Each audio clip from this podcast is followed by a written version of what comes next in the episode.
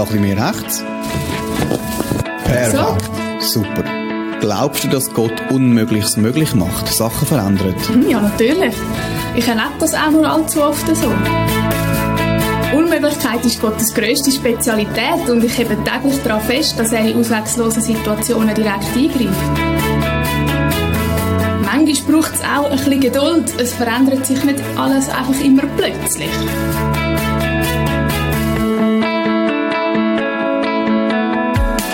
Es ist so klar. Wir glauben so viel mit unserem Kopf. Aber wir müssen auch mit unserem Herz glauben. Mit unseren Füßen, mit unseren Nieren, unserem Gurgel.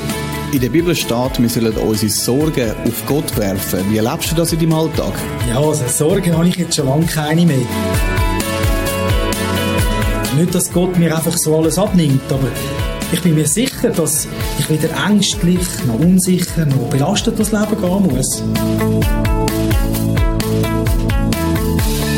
In meinem Alltag kommt so viel mehr meine lockere, fröhliche und unverkrampfte Seite zur Geltung. Ja, und da profitiert auch mein Umfeld davon.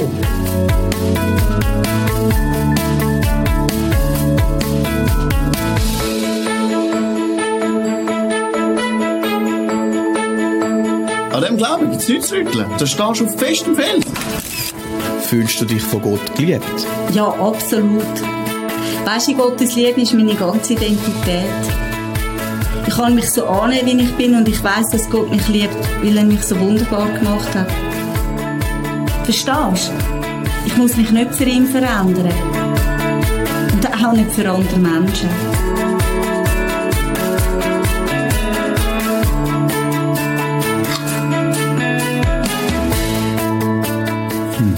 Und was bedeutet für dich an Gott glauben?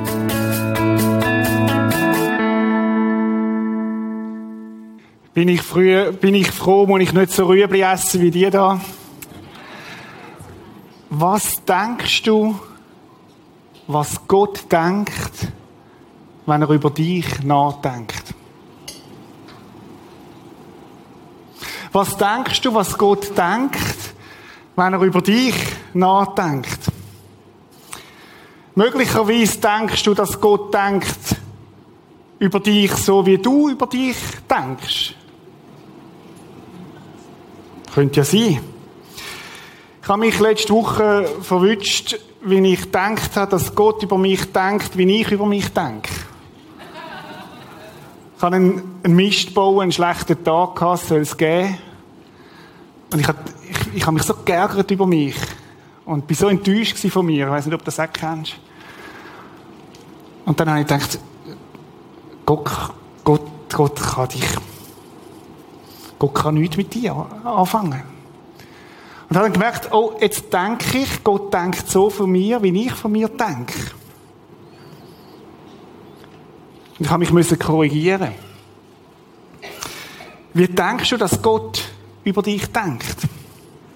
Wir denken oft genau das, dass, wir, dass Gott so über uns denkt, wie wir selber über uns denken. Oder es gibt eine zweite Quelle, wir denken, dass Gott so über uns denkt, wie unsere, unser Umfeld, unsere Mitmenschen über uns denken. Also was die sagen und denken über mich, das ist das, was Gott über mich denkt. Und dann gibt es eine dritte Quelle, wo ich glaube, wo wir alle, wir sind alle Kinder von unserer Zeit. Wir denken so über uns, wie es Gott so über uns denkt, wie unsere Gesellschaft über uns denkt. Ich weiß nicht, ob das kennst, das Margritli-Spiel, oder? Ich habe eine Lohnüberhöhung bekommen, Gott liebt mich. Ich bin schnell gefahren, habe einen Bus bekommen, Gott liebt mich nicht. Meine Frau hat mich heute freundlich begrüßt, als ich heimgekommen bin. Gott liebt mich. Ich habe meine Kinder zusammengeschissen. Gott liebt mich nicht mehr. Ich, äh, mein Hamster hat Junge bekommen. Gott liebt mich. Zwei sind gestorben. Gott liebt mich nicht. Ähm, Im Prisma sind sie freundlich mit mir. Gott liebt mich.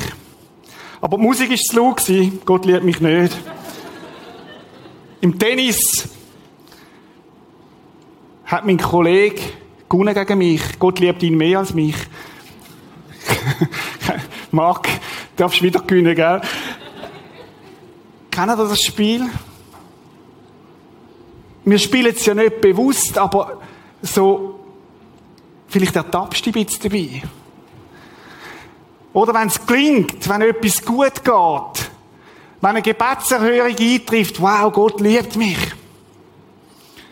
Und wenn eine Gebetserhörung nicht eintrifft, dann schließe ich automatisch davon, Gott liebt mich nicht. Und es ist so ein, so ein Spiel, wo abgeht. Oder in unserer Zeit gibt es ein Wort mit drei Buchstaben, wo, besti wo uns dermaßen bestimmt, und das heißt tun. Wenn ich etwas gut mache, dann werde ich geliebt. Dann komme ich Anerkennung über. Dann, dann passt zu mir, wir übertragen das eins zu eins auf Gott. Wenn ich stille Zeit gemacht habe, liebt mich Gott mehr. Wenn ich am Dienstag am Gebetsabend komme, wird Gott mich mehr lieben. Also muss ich doch gehen. Und es ist ein Spiel, das anfängt, wo, wo so tief in uns hinein ist. Wenn ich die richtige Performance bringe, dann liebt mich Gott. Heute Morgen das Thema, aber, aber, ich glaube an Gott, aber ich weiß nicht, ob er mich wirklich liebt. Vielleicht gehört schon, aber ob das wirklich angekommen ist, auch in meinem Herz, dass Gott mich liebt, mich persönlich. Brutto, so wie ich bin. Ich habe heute Morgen eine Botschaft. Und ich werde alles in die Waagschale werfen, um dir das klar zu machen. Die Botschaft hat drei Worte. Gott liebt dich. Gott liebt dich. Gott liebt dich unabhängig von dem, was du kannst tun und was du tust. Er kann dich nicht mehr lieben, als er dich heute schon liebt. Er kann dich nicht mehr lieben, als er dich heute schon liebt und gestern geliebt hat. Oder wir denken, wenn ich mich ein bisschen mehr anstrenge, dann wird mich Gott noch mehr lieben. Aber es ist nicht so. Du musst dich nicht mehr anstrengen. Gott liebt dich so, wie du bist. Brutto, eins zu eins. Du kannst nichts tun, damit Gott dich mehr liebt. Nichts. Du kannst nichts tun, damit Gott dich weniger liebt. Gott liebt dich. Gott liebt dich. Vielleicht geht es dir so, dass dir das eigentlich gegen den Strich geht. Weil eigentlich würdest du ja gern etwas tun, damit Gott dich noch mehr liebt. Aber es geht nicht. Gott liebt dich so, wie du bist. Ich finde es immer wieder spannend, wenn ich in die Bibel hineinschaue, dass Menschen von Jesus angezogen worden sind, die total anders sind als Jesus. Zöllner, Huren, Pharisäer, Säufer, die haben sich total wohlgefühlt bei Jesus. Offensichtlich haben sie gespürt, der Jesus, der nimmt uns brutto, der liebt uns so, wie wir sind. Wir müssen nicht zuerst besser werden, damit er uns annimmt, damit er uns liebt, sondern er liebt uns. Und dann auf der anderen Seite finde ich es so spannend, dass Jesus mit einer Gruppe von Leuten extrem Probleme hat. Das sind die gewesen, die den Leuten gesagt haben, du musst etwas tun, damit er dich liebt.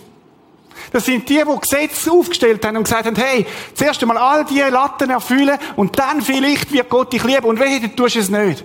Wehe, wehe, wehe dir.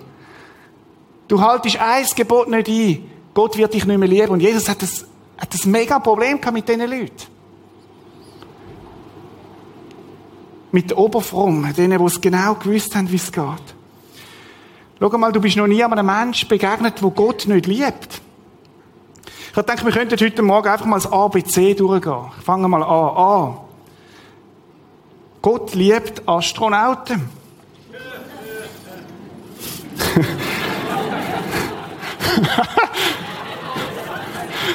Gott liebt Ärzte. Er liebt Akkordeonspieler, Akrobaten, Artisten, Akademiker. Er liebt Afrikaner, Athleten, Antiquitätenhändler, Autoverkäufer, Autofahrer, selbst wenn sie drängeln, Angeber, Asiaten. Gott liebt Araber, Albaner, Algerier, Afghanen. Gott liebt Abwesende. Alle willkommen, die am Podcast sind. Er liebt dich. Gott liebt aggressive, Arbeitslose und Asoziale. Gott liebt Anfänger, Außenminister, Ausländer und auch Aussätzige. B. Gott liebt Babys. Gott liebt Basler Fans, sogar dann, wenn sie, sogar dann, wenn sie randalieren. Gott liebt Bankangestellte.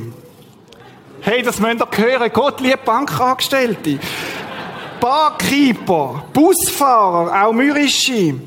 Gott liebt Bücherwürmer, Botaniker, Barbesucher, Bettler, Blöffer, Brasilianers, die besonders. Gott liebt Biertrinker, Bierbrauer, Bumerangwerfer, Brotbeck, behinderte Boss, auch die Netten, bunte Bonzen, Brandstifter, erlebte Blocher, Briefmarkensammler und auch Bumerangwerfer. Gott liebt Blondinen und auch Brünetten und sogar Menschen mit blauen Haaren. Gott liebt Menschen mit Burnout, Bettler, Buschmänner und auch Bauarbeiter. C. Nein, jetzt höre ich auf. Aber versteht ihr?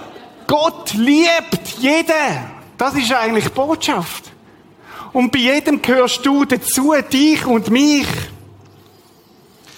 Mir fällt es manchmal ehrlich gesagt schwer zu glauben, dass Gott mich an schlechten Tagen genauso liebt wie an guten.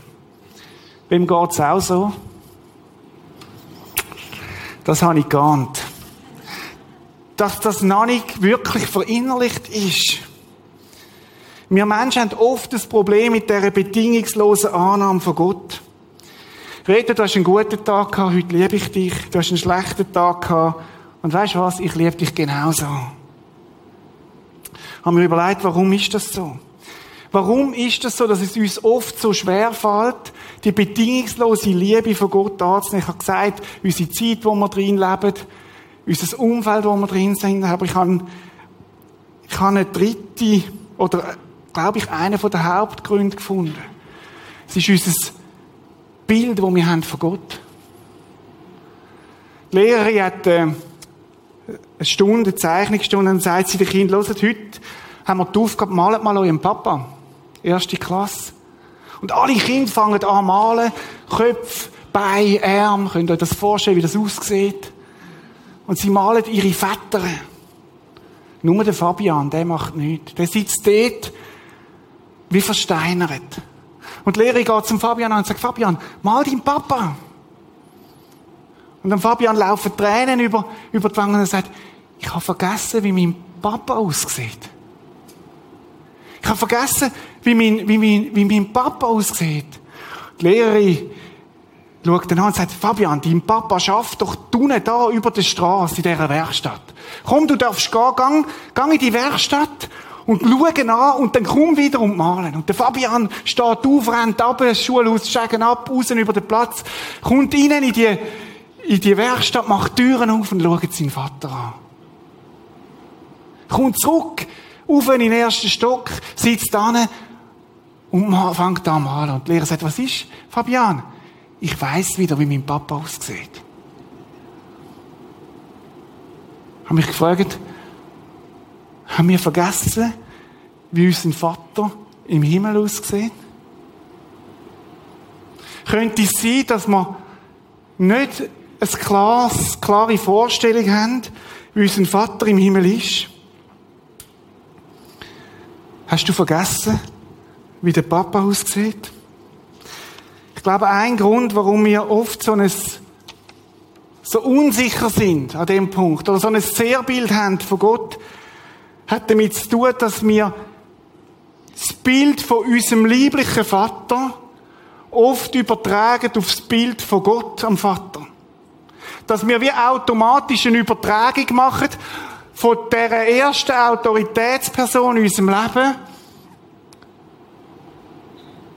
Und wir denken, Gott ist genauso wie mein lieblicher Vater. Väter sind extrem wichtig. Weil sie prägen das erste Bild von einem Kind. Und es passiert oft, dass wir unser Bild von Gott, das Bild von unserem Vater auf ihn übertragen. Fast automatisch. Das kann gut sein, aber manchmal auch schwierig. Der Francis schreibt Folgendes. Der Gedanke von einem Vater erwünscht zu sein, war für mich fremd. Als ich aufwuchs, fühlte ich mich von meinem Vater nicht erwünscht. Meine Mutter starb bei meiner Geburt und deshalb betrachtete er mich vielleicht als die Ursache ihres Todes. Ich bin mir nicht sicher. Ich führte nie eine tiefere Unterhaltung mit meinem Vater. Tatsächlich gab es nur eine einzige liebevolle Berührung, an die ich mich erinnern kann. Ich war damals neun Jahre alt. Er legte etwa 30 Sekunden lang, 30 Sekunden seinen Arm um mich, als wir auf dem Weg zur Beerdigung meiner Stiefmutter waren. Sonst waren die einzigen körperlichen Berührungen, die ich erfuhr, die Schläge, die ich bekam, wenn ich ungehorsam war oder ihn störte. Mein Ziel in unserer Beziehung war, ihn nicht zu ärgern. Ich tigerte im Haus umher und versuchte ihn nicht zu verstimmen. Er starb, als ich zwölf Jahre alt war. Ich weinte, fühlte mich aber auch erleichtert. Die Auswirkungen dieser Beziehung spürte ich noch nach Jahren und ich glaube, dass sich viele dieser Gefühle auf meine Beziehung zu Gott übertrugen. Zum Beispiel versuchte ich krampfhaft Gott nicht mit meiner Sünde zu verärgern oder ihn mit meinen kleinen Problemen zu verstimmen. Ich hatte nicht die Erwartung von Gott erwünscht zu sein. Ich war schon glücklich, wenn Gott mich nicht hasste oder verletzte. Versteht mich nicht falsch, an meinem Vater war nicht alles schlecht. Ich danke Gott durchaus für ihn, weil er mich Disziplin, Respekt, Furcht und Gehorsam lehrte. Ich glaube sogar, dass er mich liebte. Aber ich kann auch nicht beschönigen, wie sehr meine Beziehung zu ihm viele Jahre lang meine Sichtweise Gott betreffend negativ färbte. Was hast du für ein Bild von Gott? Jesus sagt es folgendermaßen in Matthäus 7, sagt Matthäus 7, 11, wenn schon ihr hartherzigen Menschen, und damit meint er uns, uns als Väter, euren Kindern Gutes gebt. Und als Vater machst du das, du gibst ihm das Kind das Beste. Wie viel mehr wird euer Vater im Himmel denen Gutes schenken, die ihn darum bitten? Weißt du, was das heißt? Wir Menschen sind oft hartherzig und wir geben gleich Gutes. Gott im Himmel ist nicht hartherzig und gibt noch viel mehr Gutes. Das meint der Vers. Nochmal die Frage, wenn du ein Bild von deinem Vater im Himmel müsstest malen, wie würde das aussehen? Oder müsstest du sagen wie der Fabian, ich habe vergessen, wie der Papa im Himmel aussieht. Vielleicht geht's dir wie einem Fabian. Und sagst, Hilfe, ich habe ich habe nur das Bild von meinem lieblichen Vater. Ich möchte heute Morgen versuchen, vier Pinselstriche miteinander anzuschauen vom Wesen von Gott. Weil ich glaube, und ich habe das in der ganzen Serie gesehen, auch an dem Punkt ist Satan der Lügner, der uns versucht, das Bild von Gott zu malen, wo einfach nicht stimmt. Schon im Paradies hat er das gemacht. Er hat gesagt, hey, von dem einen Bau dürfen ihr nicht essen. Schaut mal, wie euer Gott knausrig ist. Aber die 999 anderen Bäume oder noch mehr Bäume, die da gestanden sind, von denen hat er überhaupt nichts erwähnt. Dass Gott so großzügig ist, dass Gott sagt, ihr dürft alles, alles haben. Außer der eine Baum, von dem erzählt er nicht. Und ich glaube, genau so ist seine Strategie, uns ein falsches Bild von Gott zu malen. Oft missbraucht er uns Väter dazu, dass so falsche Bilder anfangen zu leben. Es gibt nur einen Ort, der verlässlich ist, wenn du wissen willst, wie dein Vater im Himmel aussieht. Das ist die Bibel. Und der Grund, warum wir die Bibel lesen, ist nicht, damit du ein Höckchen machen und Gott dich mehr liebt, sondern dass du ihn besser kennenlernst, ihn besser verstehen lernst, wie er wirklich ist. 1. Johannes 3, Vers 1 sagt Johannes so. Seht doch. Und er sagt quasi, tönt euren Blick justieren. Schaut doch mal an. Und jetzt sagt er, geht's weiter. Seht doch, wie groß die Liebe ist. Offensichtlich haben wir das Problem, dass wir nicht sehen, wie groß die Liebe ist von Gott. Offensichtlich klingt es einem immer wieder, die Liebe von Gott wie zu vernebeln. Und er geht weiter. die der Vater uns schenkt. Liebe geschenkt. Geschenkt heißt, du kannst nichts tun. Geschenkt heißt auch, du kannst nichts nicht tun. Du kannst nicht Präfer sein und dann kommst du noch mehr Liebe über. Du kannst nicht frommer sein und Gott liebt dich dann noch mehr. Komisch, hä? Es geht noch weiter. Seht doch, wie groß die Liebe ist, die der Vater uns schenkt. Denn wir dürfen uns nicht nur seine Kinder nennen, sondern wir sind es auch. Und noch. So groß ist die Liebe von Gott, wo sagt, ich will, dass du mein Kind bist. Und nicht nur am Namen an, sondern echt in der Tiefe erfahren, was es heißt, dass du mein Kind bist. Jesus sagt, wenn wir wissen, wie der Vater im Himmel ist, können wir ihn anschauen, weil er und der Vater sind eins. Steht in Johannes 10, Vers 30. Sie gehören zusammen. Und wenn wir wissen, wie Gott der Vater ist, dürfen wir Jesus anschauen. Erster Pinselstrich. Du bist gewollt. Ich bin gewollt. Kannst du das mal sagen? Laut? Ich bin gewollt. Das ist nicht laut. merkt, ihr, merkt ihr, wie uns das schwerfällt? Könnt ihr mal die Hand auf die Brust tun und sagen, eins, zwei, drei, ich bin gewollt. Genau. Hochdeutsch sogar. Gott hat dich wählen. Wer es nicht glaubt, Psalm 139, 13. Du hast mich geschaffen, sagt der Psalmist. Meinen Körper und meine Seele im Leib meiner Mutter hast du mich gebildet. Vielleicht hast du gehört in deinem Leben, du bist ein Unfall. Eigentlich haben wir das ja schon abgeschlossen mit den Kindern und dann bist du halt auch noch gekommen. Vielleicht zu einem ungünstigen Zeitpunkt. Dann sage ich dir, das kann zwar menschliche Worte sein, aber es stimmt nicht. Weil Gott dich hat wählen. Du bist gewollt. Gott hat einen Plan gehabt, den er dich geschaffen hat und hat gesagt, ich will dich. Es geht nämlich noch weiter, der Vers. Als ich gerade erst entstand, hast du mich schon gesehen.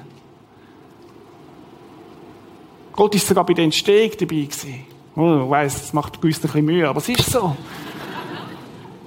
Gott hat dich wählen. Gott hat dich wählen, du bist gewollt.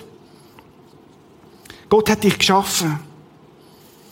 Und weißt du, wo, wo du auf die Welt gekommen bist, da mag dein Vater vielleicht nicht einmal dabei gewesen sein. Da hat Gott dich angeschaut und hat gesagt, wow, wow, wie wunderbar ist das Kind, das da entstanden ist. Ein Wunschkind. Du bist ein Wunschkind. Wisst ihr, als ich meine Kinder bekommen habe, also meine Frau hat sie bekommen, als wir unsere Kinder bekommen haben, habe ich gewusst, das sind die zwei schönsten Kinder im ganzen Spital. Ich bin so stolz auf die Kinder. Und ich glaube, es geht jedem Vater so. Und der Vater im Himmel sagt, als er dich gesehen hat, sagt er, wow, mega, was mir da gelungen ist. So sieht Gott dich. Du bist gewollt. So denkt Gott von dir. Gott liebt dich und du bist gewollt. Zweiter Pinselstrich. Gott ist immer bei dir. Gott ist immer bei dir. Er sagt, ich bin bei dir. Ich bin bei dir.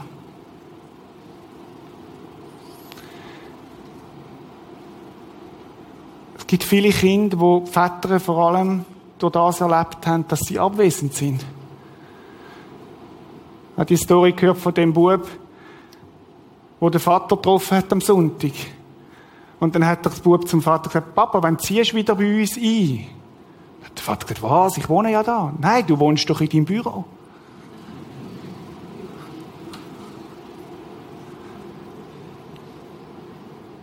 Schaut, wir leben auch in einer vaterlosen Gesellschaft.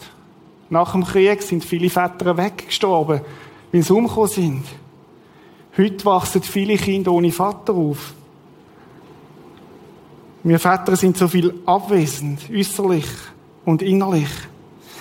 Ich habe einen Liedtext gefunden von einer Band, ich kenne die nicht, irgendeine rappende Band, Generation 3 oder so. Ich habe Vater eingegeben und Lieder. Und dann müsst ihr mal das googeln, was da für Texte kommen von dieser Generation, die jetzt dran ist. Müsst das mal echt einmal euch, euch zu Gemüte führen. Ich lese nur den Refrain vor. Vater, wo bist du? Warum meldest du dich nie? Du weißt doch genau, dass es mich gibt. Hast du mich jemals geliebt?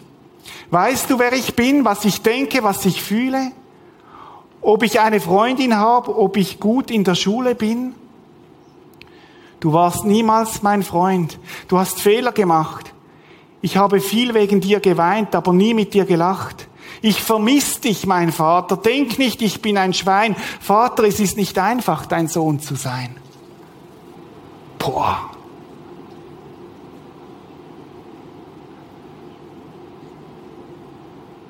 Und das von einer Generation, wo, wo, wo besingt, was sie tiefst empfindet. Und dann passiert die Übertragung, Gott, wo bist du dann, wenn ich dich brauche? Du bist doch nicht da. Du bist doch viel zu beschäftigt. Du hast doch wichtigere Projekte als mich. Gott, meine Sachen sind klein für dich. Weil du bist ja mit der Rettung der Welt beschäftigt. Dass du bei den Pastoren bist, das verstehe ich, aber bei mir doch nicht. Gott, du bist doch nicht da, du bist doch abwesend. Was sagt die Bibel über das? Psalm 139, nochmal der gleiche Psalm, Vers 8. Stiege ich in den Himmel hinauf, du bist da. Wollte ich mich im Totenreich verbergen, auch dort bist du. Eilte ich dorthin, wo die Sonne aufgeht, oder versteckte ich mich im äußersten Westen, wo sie untergeht, dann würdest du auch dort mich führen und nicht mehr loslassen. Das heißt, Gott hebt dich. So näher ist er dir. So näher ist er dir. Er lädt dich nicht los, er ist überall mit dir zusammen. Im Westen, im Osten, oben und unten. Norden und Süden. Er ist da. Gott lädt dich nicht im Stich.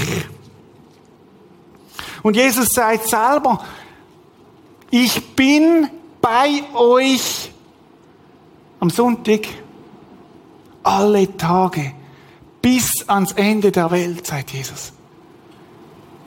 So ist Gott. Warum? Weil du so gut bist? Weil du es verdient hast? Nein, weil er dich liebt weil er dich liebt. Ich möchte euch von meinem Leben etwas erzählen. Ich habe mir überlegt, ob ich das preisgebe, aber ich denke, es ist gut. Ich habe einen tollen Vater. Manche von euch äh, kennen ihn auch. Eine tolle Mutter. Ich bin dankbar für meine Eltern. Sehr sogar. Aber ich habe gemerkt, als ich erwachsen worden bin, dass ich ein Bild habe von Gott, dass Gott manchmal da ist und manchmal weg ist. Und ich habe angefangen, über das nachzudenken. Und ich habe gemerkt, mein Vater hat bei der Swissair geschafft. Und da ist es oft vorgekommen, dass er 14 Tage weg war. Und als Bub habe ich das nicht empfunden. Ich habe mich gefreut, wenn er wieder kommt. Und das ist ja auch nicht weiter, weiter äh, tragisch. Das ist sein Job gewesen. Ist überhaupt kein Vorwurf. Aber ich habe gemerkt, dass sich das in meinem Herz eingebrannt hat. Und dass sich das überträgt auf meinen Vater im Himmel dass er manchmal da ist und manchmal auch nicht. Bis ich an den Punkt gekommen bin, wo ich gemerkt habe, ich muss mein Bild korrigieren vom Vater im Himmel. Gott sagt, ich bin immer da. Immer da. Und mein Vater im Himmel ist größer als mein lieblicher Vater. Und er sagt, ich bin dann da auch, wenn du mich brauchst. Und ich durfte das neue Bild annehmen. Und das neue Bild von meinem Vater im Himmel sehen, wie er ist.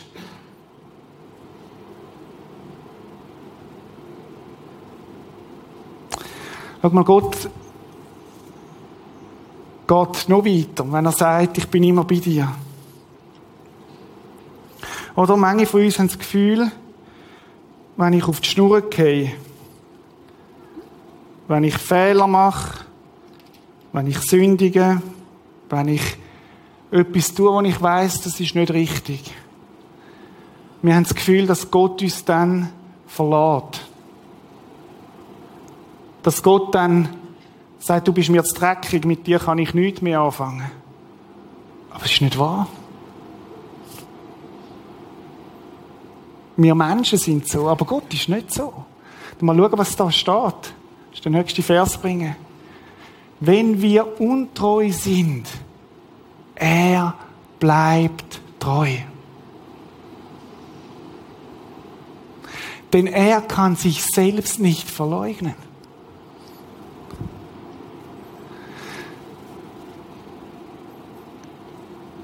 Ich finde das der Hammer. Dass Gott sogar dann zu mir steht, wenn ich es nicht bringe, wenn ich auf die Schnur gehe, wenn ich sündige, wenn ich absichtlich sündige.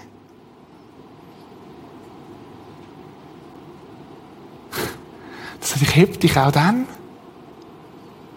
Ich heb dich auch dann. Ich bin auch dann bei dir. Vielleicht haltest du fast nicht aus in dem Moment, aber ich bin auch dann da. Oder im Jeremia sagt er, ich habe nie aufgehört, dich zu lieben. Ich bin dir treu wie am ersten Tag. Warum? Weil Gott dich liebt. Weil Gott dich liebt.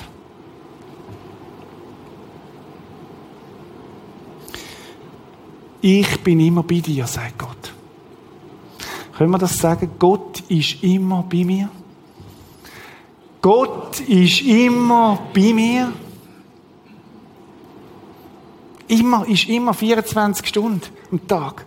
60 Minuten pro Stunde, 60 Sekunden pro Minute.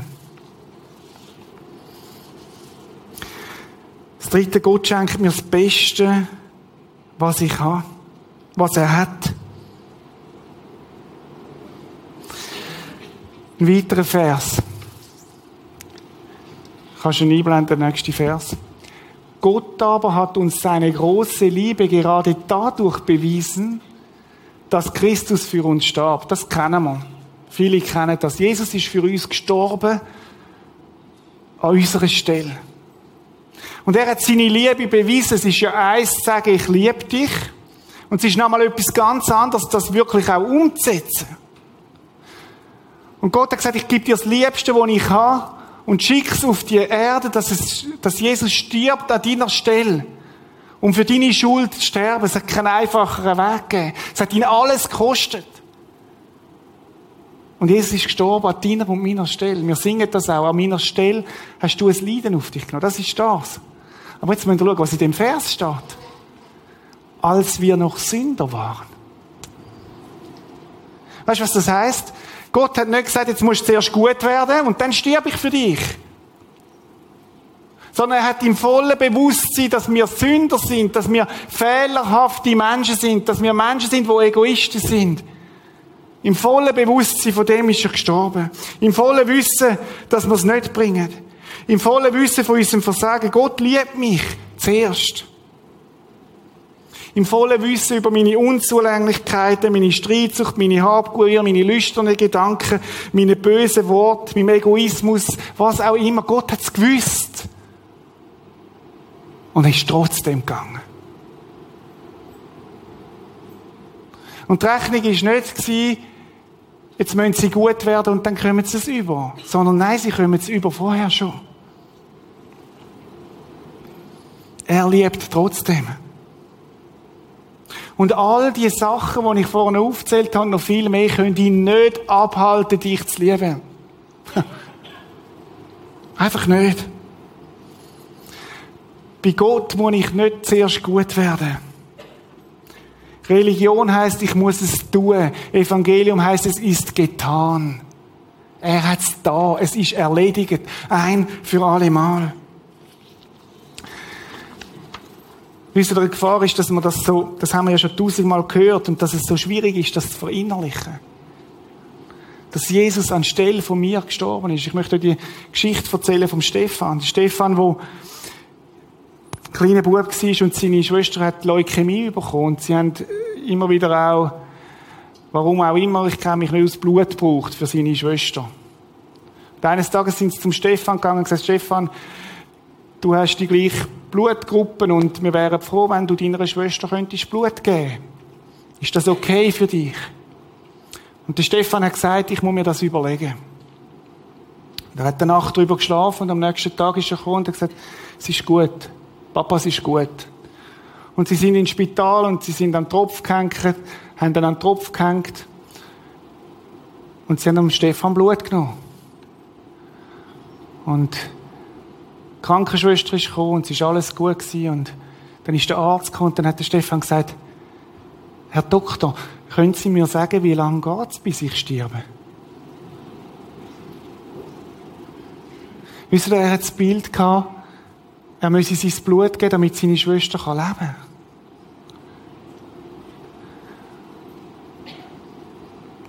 Jesus hat das Blut gegeben, damit du und ich leben können. Er hat uns nicht einfach nur ein bisschen von seinem Blut, sondern er ist verblühtet am Kreuz auf Golgatha. Er ist gestorben dort.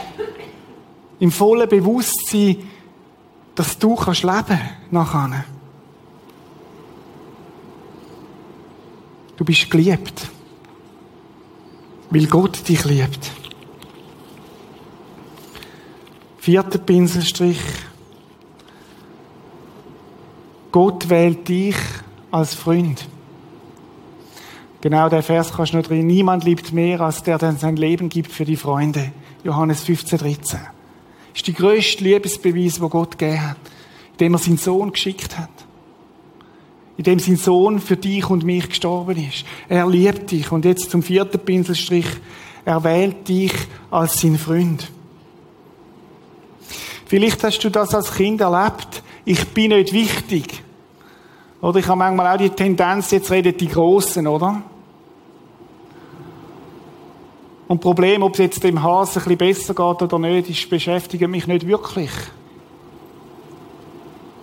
Ich sage das zu meiner Schande. Vielleicht hast du das erlebt als Kind. Dass du bei deinem Vater nicht wirklich so wichtig bist. Aber Gott sagt mal, mal, du bist mir wichtig. Vielleicht hast du erlebt im Sportunterricht, dass man dich immer als Letzter gewählt hat, wenn es darum ging, ums Fußballspielen. Und es hat sich so eingebrennt, ich bin nicht wichtig. Und dann gibt man ja alles, damit man wichtig wird, oder? Bis ins hohe Alter ist das Muster drin. Was machen wir nicht alles, damit wir wichtig sind? Dabei wären wir schon wichtig. Dabei sind wir schon wichtig in Gottes Augen. Gott wählt dich als Freund. Die Wochen sind ja schon spannend, die Wochen, oder? Die Wochen sind ja die WM-Teams bekannt geworden. Deutschland hat bekannt gegeben, welche 30 das mitnehmen. Also, ein paar müssen dann noch zu Hause bleiben. Die Schweiz hat sich schon festgelegt, die 24 Spieler nehmen wir mit. Und mich haben besonders Brasilianer interessiert. Und ich kann nicht verstehen, warum sie den KK nicht mitnehmen. Also, ich könnte jetzt eine Stunde darüber referieren mit euch, warum sie den, den Spieler nicht mitnehmen. Das ist doch so gut. Aber weißt du was? Viel wichtiger ist, dass Gott dich mitnimmt. Du bist nominiert. Du bist auf der Liste drauf, wo Gott sagt, dich will ich in meinem Team haben. Du bist erwählt. Christian, du bist dabei. Du bist auf der Liste drauf. Tonino, du bist auf der Liste drauf von Gott. Ausgewählt in seiner Mannschaft spielen. Nicht spielen, sondern sein. Ah, musst jetzt im Trainingslager gute Leistungen bringen, damit Gott dich nicht rausgeht? Nein. Er hat dich erwählt in sein Team inne. Du bist nominiert, du bist dabei. Weil du so schnell bist? Nein. Weil er dich liebt. Weil er dich liebt. Und das lange. Johannes 15 sagt, ich sage hinfort nicht, kannst du es bringen? Ich nenne euch nicht mehr Knechte, denn einen Knecht sagt der Herr nicht, was er vorhat. Ihr aber seid meine Freunde. Denn ich habe euch alles anvertraut, was ich vom Vater gehört habe, sagt Jesus. Nicht ihr habt mich erwählt, sondern ich euch.